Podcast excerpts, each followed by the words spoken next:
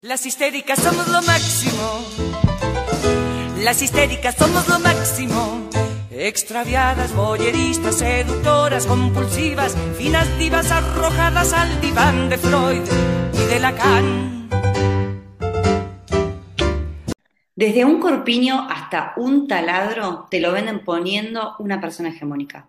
No importa qué, importa quién. En las películas no hay historias de amor con gordas o gordos, gordes. Y si los hay, es el personaje gracioso, simpático o a quien ama, abro comillas, aunque sea gorda. Siempre está el tema ahí, nunca pasa desapercibido. El cuerpo de un gordo, una gorda, un gorde. Y cuando desde la publicidad o los medios de comunicación intentan poner cuerpos no hegemónicos, haciéndose un poco los copados, lo hacen photoshopeando estrías, celulitis, porque si van a mostrar a un gorde, que sea con una piel, un rostro o un cabello, como que nunca zafamos. Muy buenas noches, bienvenidos a Histéricas, programa de radio del Observatorio de Género y Diversidad Sexual de la UNS, podcast en tiempo de cuarentena, ¿cómo están? Bien, bien. Somos poquitas hoy, así que no va a haber cotorrerío capaz. O tal vez sí. ¿no? Nunca se sabe. Tenemos como, siempre generamos, hay una expectativa de que no se sabe lo que va a venir. Si hoy si hoy se entiende, no se entiende nada. bueno, el programa de hoy, no sé si lo casaron en lo que leímos al principio, pero se trata de la gordofobia. El gordodio. El gordodio. El también, ¿no? Porque creo que hay un gran cuestionamiento ahí con las palabras fobia, también pasa también con la homofobia, lesbofobia y demás, como que no sé si es un miedo irracional, una enfermedad, sino que hay como una actitud consciente o inconsciente de desagrado hacia las personas gordas o hacia la gordura. Sí, tal cual, con la palabra fobia, como dejar de que, de, de que sea algo patológico y fuera de nuestro control, cuando realmente, la verdad que podríamos ser un poco mejores personas, ¿no? No lo había pensado. No, está bueno poder, ayuda a poder. Qué piola. Mm. Mm. Ayuda a poder reconocer ciertas actitudes propias que capaz que si lo pones en un lugar patológico es como, no, yo no soy, y a reconocer que, bueno, si fui criada bajo estos conceptos, es muy probable que tenga un montón de conceptos en mi cabeza, gordodiantes, eh, o gordofóbicos, como le queramos decir, eh, que también me los inculcaron a mí en la cabeza, como nos cagaron la cabeza a todos, probablemente van a estar. Mm, tal cual. Sí, em, lo piola, yo encontré una definición de gordofobia, bueno, ahora que ustedes aclaran esto, está bueno decirle gordodio, porque no lo había pensado desde ahí, que mm, me llamó, no, no sé si me llamó la atención, me pareció la más completa por ahí, que dice, es el conjunto de prácticas sociales, normas, estructuras y estereotipos que rechazan la existencia, y ahí es donde esa palabra me llama la atención, del, del cuerpo gordo como un cuerpo válido, ¿no? Como estas dos palabras, existencia, rechazar la existencia y la validez, que es lo que es válido, ¿no? Me... Como si hubiera algo válido y algo inválido. Sí, como volviendo como un poquito al, al, texto del principio, como que ese cuerpo tenga validez de hacer todo lo que el resto de los cuerpos más hegemónicos pueden, están habilitados. O sea, el cuerpo gordo generalmente está como vedado de, de, amar, del disfrute, del goce, de lo sexual totalmente. O sea, como bueno, hay que ser agradecida, agradecide, agradecido de que alguien te da bola y, o que te, que te tomaron igual aunque seas gordo para tal o cual trabajo. Este, y, y como siempre pidiendo permiso y licencia por llevar un cuerpo que muchas veces a las personas que lo portan no, no sé, no les es tan incómodo y, y el resto cree que sí. También ahí hay una cuestión zarpada para mí. Sí, claramente creo que eh, se vive completamente diferente no siendo hegemónica. Aunque, bueno, vos querías hacer una aclaración, ¿no es cierto, Fofi? ¿Desde dónde hablamos? Porque por ahí estaría bueno. Sí, Sí, es como, bueno, si, si, nos conocen, si nos vieron en alguna foto, si tuvieron ese gusto, ah, re, eh, nada, nosotros estamos hablando desde nuestro lugar, eh, muchas veces hegemónico, eh, en, en, lo corporal, y, desde nuestra clase social también, de poder tener este privilegio de estar hablando hoy en cuarentena, desde nuestras casas, teniendo internet y con un teléfono para grabar. Este, de todos esos lugares, hoy queremos traer este tema como a discusión Em, pero bueno, estamos recontra habilitadas y queremos que nos dejen sus opiniones por todos lados, porque es interesante estos debates desde distintos lugares, espacios, cuerpos y, nada, y hábitat. Hmm. Mm, totalmente. Y también está bueno en esto de que a veces es muy difícil, o lo he hablado con, con, diferentes personas, reconocerse dentro de lo hegemónico, porque como no importa el cuerpo que tengas, siempre está cuestionado desde que naces, de toda tu crianza, siempre está puesto en cuestionamiento, siempre van a haber cosas de tu cuerpo que no te van a gustar o que te van a hacer sentir insegura o inseguro. Em, es muy difícil reconocerse dentro de lo hegemónico y me ha pasado hablar con amigas que me digan, es como, realmente que venga alguien y me digan, me siento gorda y se ponga al lado mío, reconociéndose ella misma como gorda, es como, me parece un chiste. Y es muy difícil entender y ponerse los zapatos del al lado porque realmente todos estamos alcanzados por estas no sé si mandatos sociales que nos impusieron esta, para autoevaluar. Sí, por esta hegemonía. Incluso el, hay la, una de las cosas, bueno, creo que toda la, lesbofobia, la homofobia, la gordofobia o, odio, u odio, odio em, están bastante disfrazadas, porque quien ejerce eso, quien, quien, quien es fóbico o, o odia esos sectores, nunca lo reconoce. ¿Por qué? Porque está porque dicen, no, pero yo no le digo gordo, gorda de mierda, no sé, o, ¿no es cierto? Como que está... Se suelen resguardar. Sí, sí, te escucho. Eh, sobre... Que se suelen resguardar, me parece, sobre una cuestión muchas veces de salud, que ya lo hemos charlado, pero bueno, vale de nuevo traerlo a colación, digamos. O sea, no, no te lo digo porque me moleste tu cuerpo, o no, o no lo digo porque me molesten estos 5 o 10 kilos de más que tengo según mi nutricionista o según la tabla esa de mierda de peso y altura que hay dando vueltas hace 1.500 millones de años, sino que te lo digo por tu salud. Y, y, la verdad que no vamos juzgando todo el tiempo por, por la vida a la gente que, que, toma alcohol sin medida, a la gente que fuma como una chimenea o a la gente que no camina ni dos pasos si son delgados. O delgadas. No, y también que asumimos que un cuerpo gordo, un cuerpo no hegemónico, asumimos que no es sano, ¿no? Y de ahí también vienen estas preocupaciones que se acercan como, no, te lo digo por tu salud, porque asumimos que no hay forma, de que no existe la posibilidad de que exista un cuerpo gordo sano, cuando en realidad sí. Claro, porque lo que plantea justamente esta hegemonía, ¿no es cierto? Es que el cuerpo delgado es sinónimo de buena vida, de un cuerpo deseado, un cuerpo que erotiza, de que es lindo, que es correcto, ¿no es cierto? Como que lo pone en ese plano.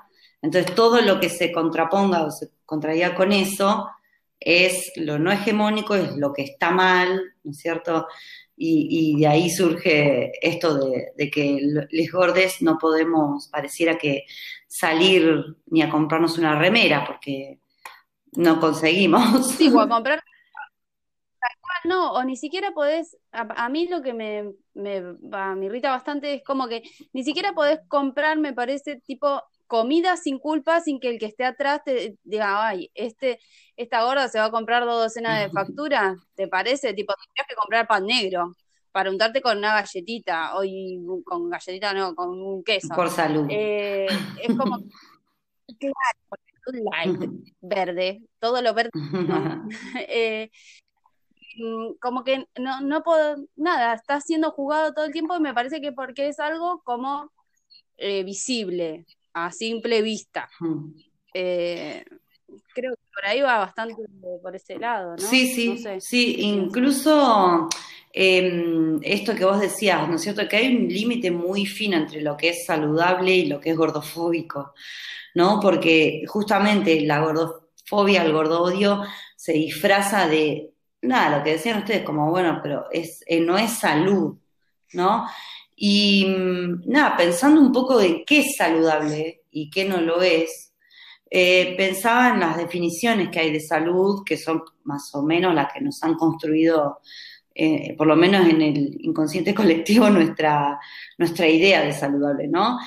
Según la OMS, eh, es un estado completo físico, mental y social, por ejemplo, ¿no? y según Florial Ferrara, que para mí es un, un referente en salud, parafraseándolo, dice que la salud se expresa correctamente cuando una persona vive comprendiendo y luchando frente a los conflictos.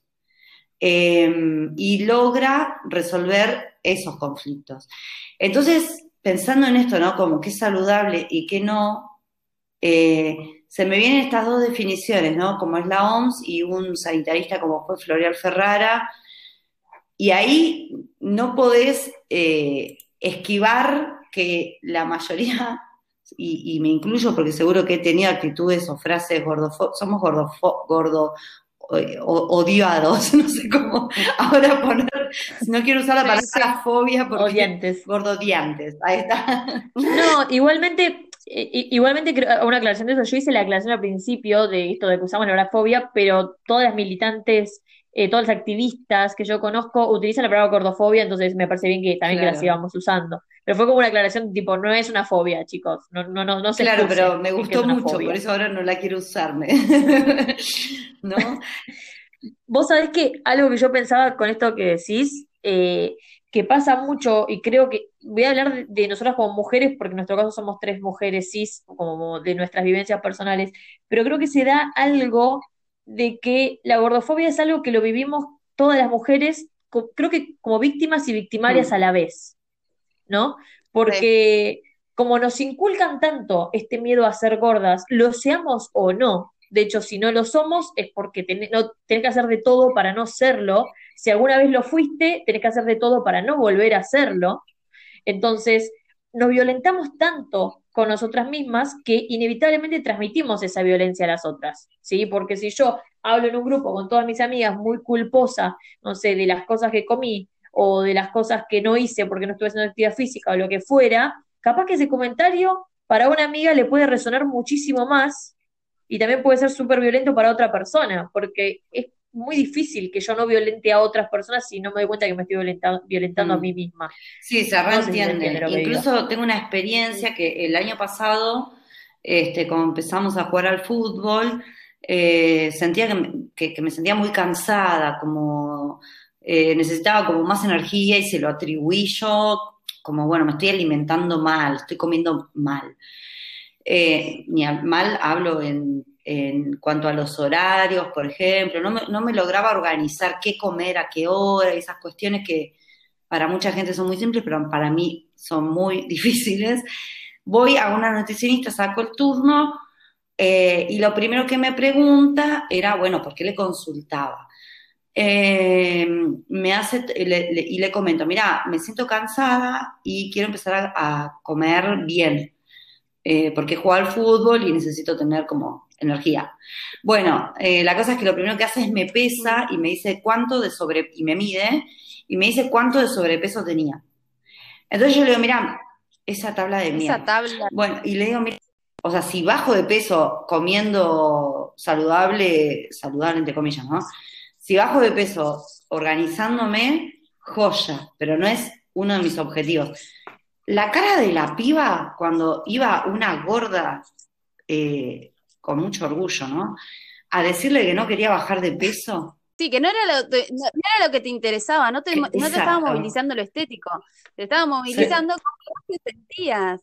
Vos querías sentirte anímicamente mejor. Y volvemos al, a la definición de salud que es tan importante y que queda muy por fuera del sistema de salud muchas veces, la salud psíquica, que es como, para mí, mucho más relevante que, que, que lo estético, sin lugar a dudas, pero vas a nada, esto, que queda por fuera siempre, tipo la obra social no te cubre el psicólogo. Tal cual. Eh, y, y, nada, y nos boicoteando todo el tiempo eh, con, con, esta bronca y con este gordo odio que tenemos hacia nosotras incluso, o sea, como que no lo podemos dejar afuera. Y estalla la cabeza de, de esa eh, profesional. Sí, sí, se le quemaron seguramente le los papeles. Tal cual, tal cual. Bueno, será momento también de empezar a, a, nada, a charlarlo y, que revisen un poco Hmm. qué es lo que están haciendo de su profesión. Es que yo creo que deben existir, deben existir eh, nutricionistas deconstruides. La realidad es que en la previa de este programa es como charlamos y no conocíamos a ninguno, ninguna como para, hey, ¿qué opinas sobre esto? Porque a mí me pasa que para mí ciertos conceptos, como esta tablita a la que nos referimos varias veces, ¿no? que determina tu supuesto peso ideal, como si tu peso ideal fuera uno y único durante toda tu vida, me cuesta mucho pensar que hoy eso no es algo que se deconstruya, es algo que no se revise, porque si cualquiera puede entender que nuestro cuerpo que nos acompaña a lo largo de nuestra vida, a lo largo de un montón de situaciones, se va a Igual esa tabla como que un poco se ajusta, porque es como si tuviste un hijo, se contabiliza eso, o después de cierta edad también, pero hace como mueve la aguja muy poco. O sea, es como casi inexistente esas variables. Eh, pero la realidad es que cuestionemos esas tablas también. ¿Quién, quién dice cuál es el peso correcto eh, y, qué hay atrás de eso, ¿no es cierto? Es como esto, por ejemplo, de que la medición de la diabetes ahora cambió y ya no es el tope 120, es 110. ¿Quién está diciendo eso? O sea que ahora todos los que les daba 115 de, de glucosa en sangre son, no sé, claro. Entonces, ¿quién, ¿quién pone esas tablas? O sea, en este caso la, eh. industria farmacológica claramente eh, con, su manipulación ahí este, y sus intereses. Eh, en lo nutricional supongo que debe ocurrir lo mismo, que hay toda una industria de fármacos, de, de, productos, de profesionales incluso, que bueno, que le dicen, bueno, de, acá a acá estás bien, de acá a acá sos gordo, de acá eh, obesidad 1, obesidad 2, obesidad mórbida. Es terrible.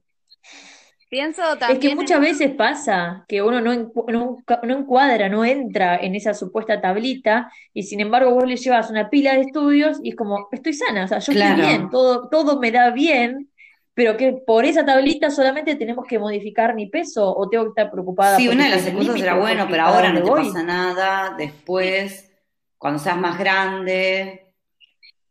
Bueno, me he encontrado mucho con ese discurso, como que el discurso con personas tipo de mi edad, jóvenes, veintilargos, es como, bueno, pero hoy estoy bien, hoy está todo bien, pero tengo que hacer cosas para no estar en una situación no sana cuando sea adulta, cuando hoy tengo por ahí, hablando de esta persona, tipo un cuerpo súper hegemónico, estoy completamente saludable, hago un montón de actividad física, pero tengo miedo de que si yo no modifico mis hábitos alimenticios hoy, ahora, cuando sea grande, no voy a estar bien, que para mí se esconde un trasfondo de claro, es que ahí está el punto, ¿no es cierto? Porque si fuera la salud por la salud en sí misma, ¿no? Y, sea la cuestión de disminuir factores de riesgo a futuro, estoy completamente de acuerdo que hay un montón de cosas que una puede hacer para cuidarse y no sufrir, digamos.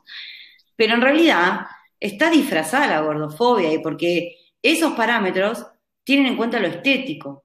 El análisis eh, o la determinación unidimensional, digamos, por una tabla o por un estudio de sangre, o y que eso determine si sos saludable o no, está mal, porque no somos una sola dimensión en, nuestra vida cotidiana. Eh, nos pasan otro montón de cosas a través de nuestro cuerpo, viviendo con este cuerpo, pero eh, no, no soy un análisis de sangre, no soy una persona que va a la nutricionista, ni tampoco soy, no sé, una persona feliz todo el tiempo.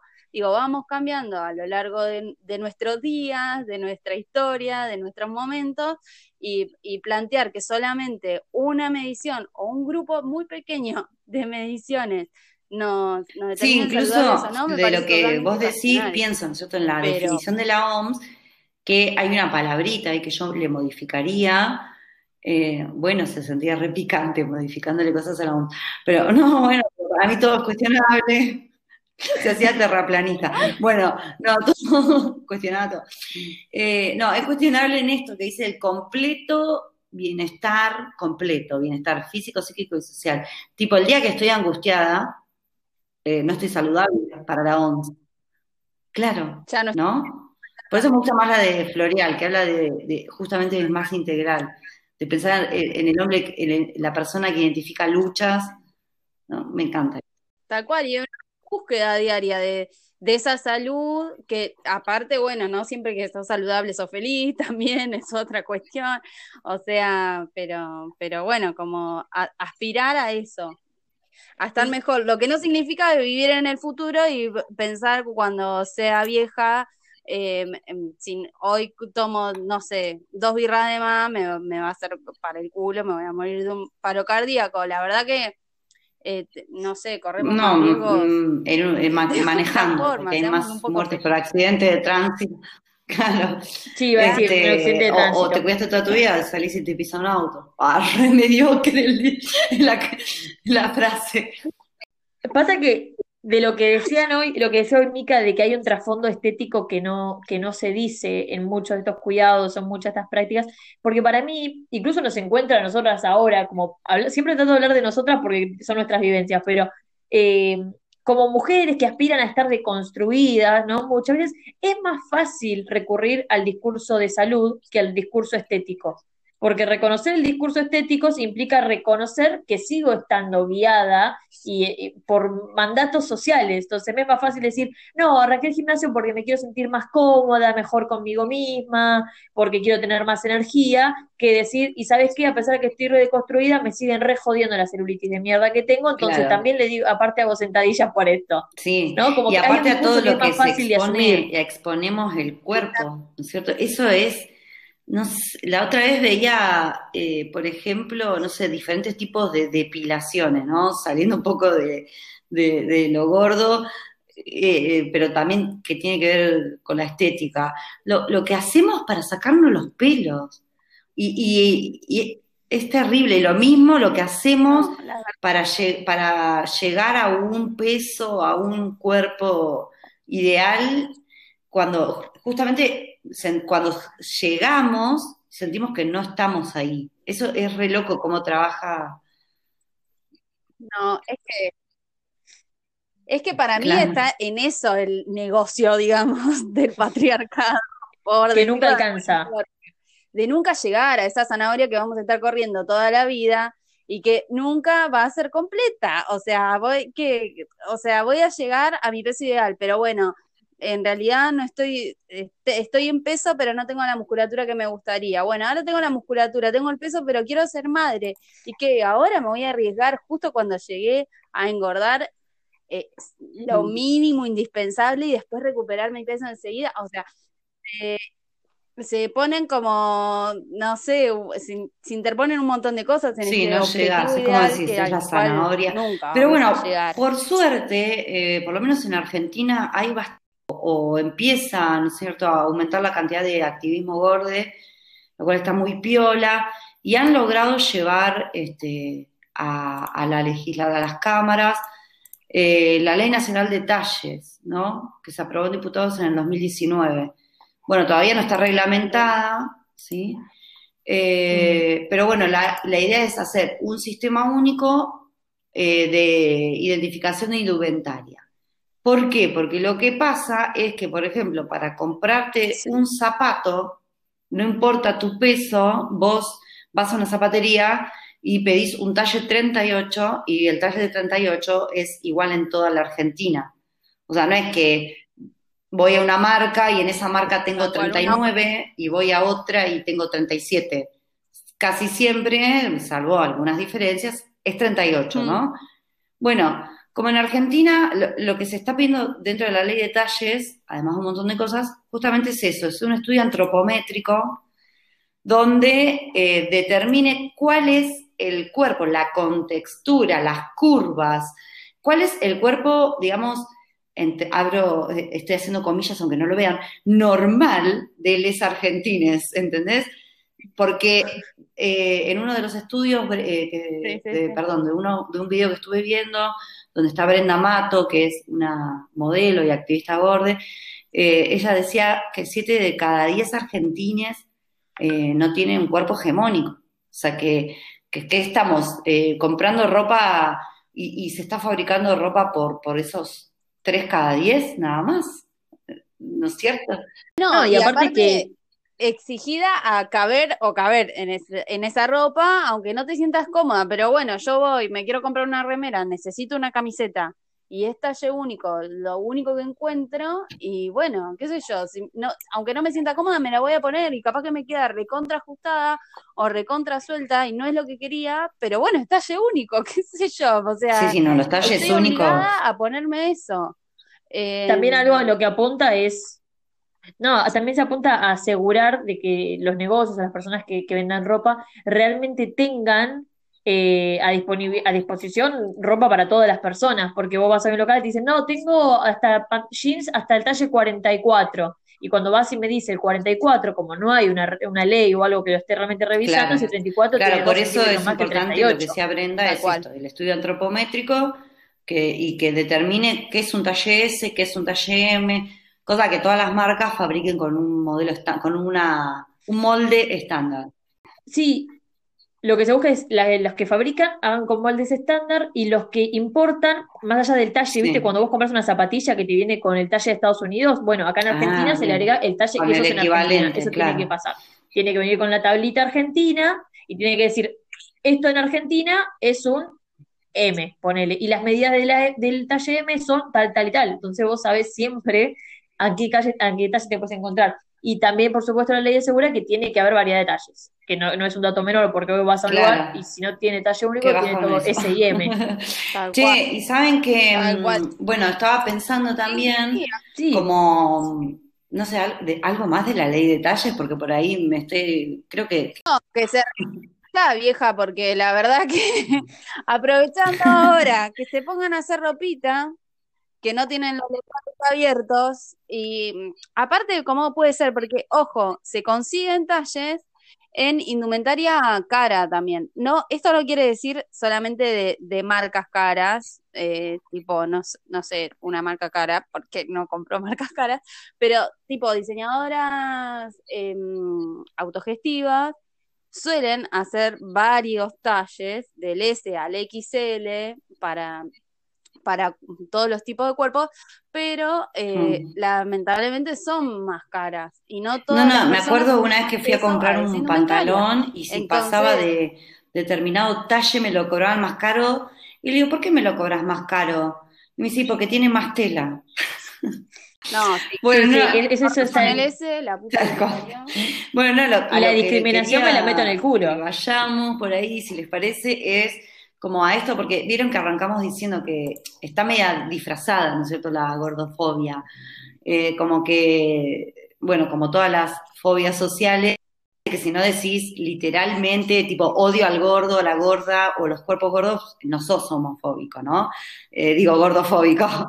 Entonces, como, bueno, aplica, aplica para, para cualquier fobia. se cruzaban Eh, fobias. pero, por ejemplo, he escuchado o he visto en comentarios eh, de fotos de, por ejemplo, modelos gordes, porque sigo varias páginas en Instagram, varios perfiles, y, por ejemplo, le ponen abajo como comentarios como, qué buena autoestima que tenés para subir tu cuerpo en malla.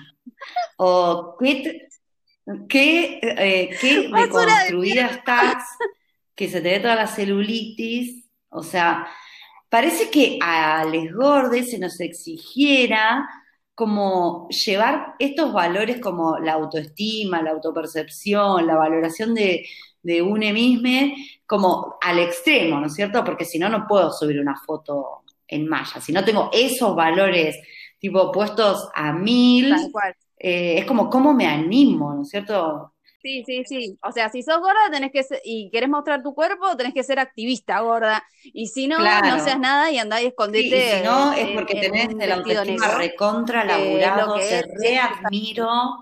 O sea, Sí, pero ¿qué significa, pero qué significa eso que tenés el autoestima recontralaburado? Porque no se lo decís a una mina flaca hegemónica, se lo decís a una mina gorda, le está diciendo tu cuerpo no está bien y vos lo Claro. mostrás igual. Tal cual. Wow, tenés un re autoestima. Tal cual. Te felicito, amiga, por haber trabajado tanto para llegar también- a sentarte. claro. Pero qué Y a mostrarte con celulitis. Porque no está bien No, tener lo mismo celulitis, pero pasa las con la tenés y las actitud. mostrás igual. Tenés Bueno, no importa el cuerpo, es la actitud, es cómo lo lleva. Y también nosotros como se nos exige tener estas cuestiones como resueltas, resueltísimas, que eh, para mostrar un cuerpo no hegemónico mereces todos estos valores al extremo, ¿no es cierto? La recontra deconstruidos y laburados, no, no, es fatal. como que tenés que compensar que, que aparentemente no te metes dentro de los estándares hegemónicos de belleza con otras cualidades. Sí, ahí también me parece que entra la exigencia para los varones en eso de eh, me parece que no mm, por ahí siempre los hombres gordos o con un poco de exceso de, peso tienen que históricamente ser graciosos, simpáticos, buenos tipos, buenos amigos y tal. Eh, y si no, son pero, o sea, son más aceptados, pero tenían eso alrededor, ¿no? De, de, ser muy piolas. Eh, esta compensación de la hegemonía, ¿no? Como no, no, alcanza por acá, cuando, cuando yo me veía gorda, decía, qué gorda que estoy, hace muchos años me decía, ay, pero mirá los ojos que tenés. Como que, bueno, está como compensado cualquiera. Este, bueno, todo esto eh, en realidad hay algo que por ahí no mencionamos y lo estuvimos hablando fuera del, del audio, o díganme, porque por ahí se me confunde las partes donde hablamos grabando y las que no. Este, no, pero era llevado un poco a esto de que está pasando en, la fucking cuarentena, en donde eh, parece exacerbado estas cuestiones. ¿Por qué? Porque de pronto como que todos salimos y todas eh, a cocinar, de, pronto teníamos tiempo para hacer masa madre y budines de zanahoria. Y era como que de golpe, la primera semana de cuarentena, cuando estabas todo el día en tu casa y te la pasabas comiendo, era una preocupación colectiva el voy a salir de la cuarentena rodando. Este, lo sigue siendo. Lluvia de memes. Yo creo que lo sigue siendo, yo creo que lo sigue siendo, pasa el tiempo y lo sigue siendo. Para mí la cuarentena dejó en evidencia hmm. los conflictos que tenemos todos con la relación con la comida. Porque es como que si te permitís comer lo que querés, genial, pero con culpa, ¿viste? Porque no, no puede ser gratis ningún placer en la vida. Es como si querés vivir tu sexualidad, bueno, sos puta. Si quieres hmm. comer tranquila y vas a ser gorda. Como algo siempre te va a pasar cuando te permitís siempre placer, la, la, supresión del deseo, tiene que haber del disfrute, algo malo del goce, ¿no es cierto?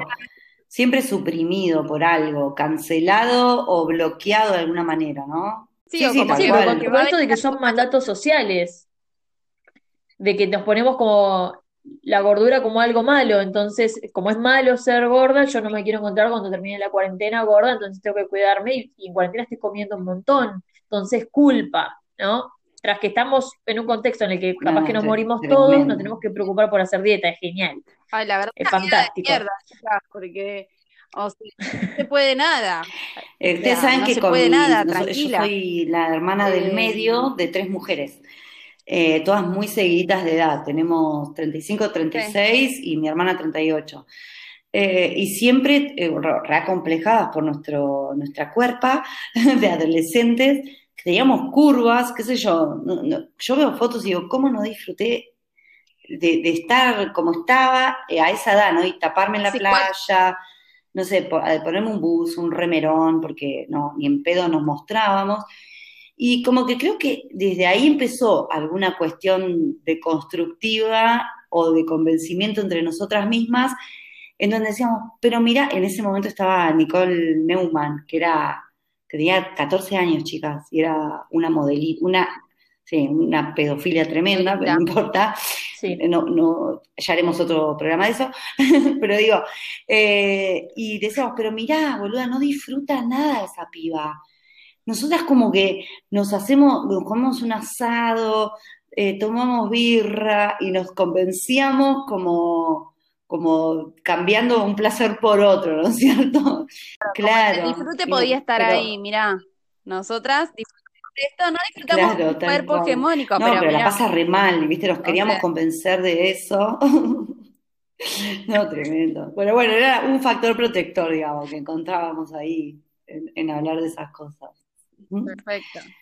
No, que, que, este miedo, estos miedos que nos generan a, engordar, que dato que tenía que anotado y no había dicho, es que se estima que el tres cuartos de la población mundial tienen un miedo irracional a engordar. Un miedo irracional en el sentido de que, viste estas, puede ser, sí, no sé, no sé si meterlo ahí en fobia, pero vieron muchas veces esta frase de cuando alguien ve a otra persona que dice, come lo que mm. quiere y no engorda. Si yo pudiera comer cualquier cosa y no engordara, ¿no? Entonces ahí dejo por detrás el todo lo que yo quisiera comer y no estoy comiendo solo por esta razón. No, no es que lo que dejé de comer porque me dijeron que tenía colesterol, no, no, dejé de comer porque ahí... tengo miedo de engordar. Sí, la, la supresión. Una locurita. ¿Mm? Y para mí en cuarentena queda, queda tan en evidencia, en este contexto queda tan en evidencia, y por eso están esos, esta, esto es lo que más se criticaba, eh, todos los memes y todas las fotos que se crearon diciendo los antes y el después, tipo antes de cuarentena, después de cuarentena, como que el único efecto de, esta pandemia mundial era que, íbamos a engordar y cargando ese después de cuarentena de muchísimo asco, odio y realmente muchísimas claro, van a decir tipo tanto miedo, tanto asco te da tener mi cuerpo. Mucha gente la segunda semana que, ese es tu principal miedo durante esta pandemia. Posta. Yo decía, ¿cómo dieta? Es como querer dejar de ah, fumar en cuarentena, o sea, no, no lo intenten. Yo creo que cada uno con lo que le haga feliz, obvio, pero sí me parece como algo extra que encima te tenés que venir a agregar. Tipo, estamos en un contexto de ansiedad, estamos en un contexto de que no podemos sociabilizar como quisiéramos, con miedos, con... hay muchas cosas que estamos vivenciando y me parece totalmente lógico que nuestro cuerpo nos pida otras comidas, que nos pida sostener otros hábitos alimenticios, como que recurramos a eso. Es como, y parece que no, que no, que no nos permitimos escucharnos estas necesidades porque las tenemos como catalogadas como malas. ¿Cuántas cosas malas que tenemos catalogadas, la verdad, eh? Como que todo el disfrute, todo el y todo, todo está, está mal. Bueno, eh, para revisarnos, para aprovechar estos, este, este tiempo que por ahí tenemos ahora para repensarnos. Tenemos algunas recomendaciones respecto a eso. A ver. Ah, Tenemos muchas cuentas de Instagram para seguir. Eh, en realidad hay muchísimas, pero dejamos algunas que son por ahí, tenemos nosotros como referentes, que son las que recurrimos para este programa. Eh, Brenda Mato, es arroba, punto brenda punto mato. Después señorita Bimbo, por supuesto, que ya tiene el Bimbotiquín, mm. que es buenísimo para escucharlo, incluso para leerlo, porque tiene el libro del Bimbotiquín. La cuenta de Anybody Argentina, eh, que es la cuenta donde se impulsó mucho movimiento para la ley de talles en Argentina. Eh, también Online Mami, guion bajo, mm. es otra activista y, modelo Perfecto. Yo tengo. Yo tengo un eh, Filo News, tiene un canal en YouTube que está, bueno, repiola. Primero tienen entrevistas del amor, la verdad, esto genial ese canal, pero en particular hay un, un corto de Filodoc que se llama Gordofobia, que se los re recomiendo, la verdad es corto, dura alrededor de 20 minutos y búsquenlo así como Gordofobia, Filo News y les va a aparecer, está buenísimo, tiene un montón de testimonios em, y están re todos los conceptos. Ay, me encanta las no recomendaciones, eso, buenísimo, a ver una no recomendación. O sea, o si van ahí, si van ahí, sepan, o sea, vayan con una mirada crítica y habiendo pensado un poco todas estas cosas que estuvimos hablando, como para mirarlo con otros ojos, es una serie que se llama Gorda de la Universidad 3 de Febrero. Ay, sí, qué que raro. hacer cosas divinas. La verdad, yo recurro Tienen un cortos re me, me, encanta también en YouTube. Serie, es una serie de 8 o 10 capítulos eh, me tomé el trabajo de ver los primeros cuatro porque digo, capaz que esto cambia en algún momento y no, la verdad es que es una, una chica eh, gorda hablando de que más o menos todos sus problemas giran alrededor del cuerpo que, que lleva y, y, nada, y cómo conoce gente en un grupo de gordos y cómo el bullying, qué sé yo. La verdad que para mí está bueno para mirarlo, para ser críticos al momento de verlos y, y decir, Em, bueno, volver un poco a esto, que las personas gordas también tienen una vida y que no todo gira alrededor de eso. Hay sí para recomendar en Cinear una película bastante nueva que la que protagonizó, una de las protagonistas es Bimbo, eh, que a mí me gustó mucho porque habla de es una historia en nada en un barrio de Buenos Aires en donde Bimbo eh, aparte de tener un cuerpo, eh, tiene una vida y es fantástico porque eh, es una persona y bueno, y, vive y tiene problemas más allá de su cuerpo. che, ¿cómo se llama esa, Fofi, te acordás? Tal cual. Ay, porque yo la reuso, la aplicación de Cinear me encanta. Bueno, con respecto a Bimbo, y eh, me encanta su relato de lo que a ella le pasa cuando se despierta, digamos, con este activismo, eh, de que entra a una charla en un encuentro nacional, plurinacional de mujeres y se encuentra con el activismo gorde, ¿no? Y dice que empiezan las mujeres como a relatar lo que sentían, lo que les pasaba, qué sé yo, y se empieza a identificar tanto que es como que entendió todo. Este, nada, y siempre me encanta y me reemociona como su relato porque a mí me, cuando yo la escuché relatando eso, sentí lo mismo que ella sintió cuando entró a esa charla, ¿no? Como poner en palabras, eh, nada, animarnos a decir esto que, nos pasa, justamente. Así que recontra recomendada a los Bimbotiquín. Sí, se llama Hacer la Vida, la peli está en Cinear Play, eh, sale 30 pesos alquilarla, así que se las re recomiendo, chicas, a mí me encantó. Em, bueno, es hermosa la película, pero por esto, porque me parece que es como para ver gorda y para ver eh, hacer la vida y decir, loco, esto es lo que está bien realmente.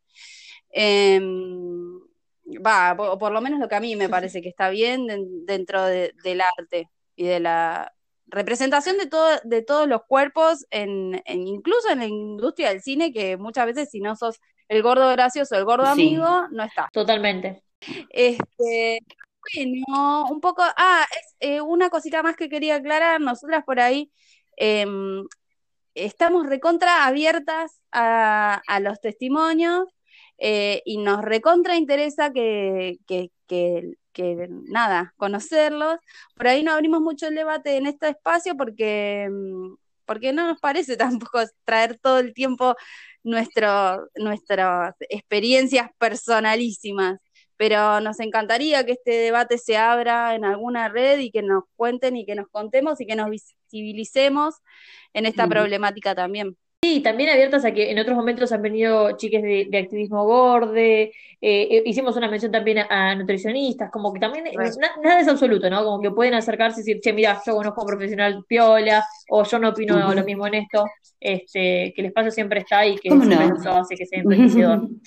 Así que muchachas, nos encontramos la semana que viene por el mismo canal. ¿ah? Histórica. De tan histérica, histórica, ante que histérica, histórica, de tanto que siente eufórica, ante que histérica, histórica. De tan histérica, histórica, de tan histérica, histórica, ante que histérica, histórica, de tanto que siente eufórica, ante que histérica, histórica, de tan histérica, histórica.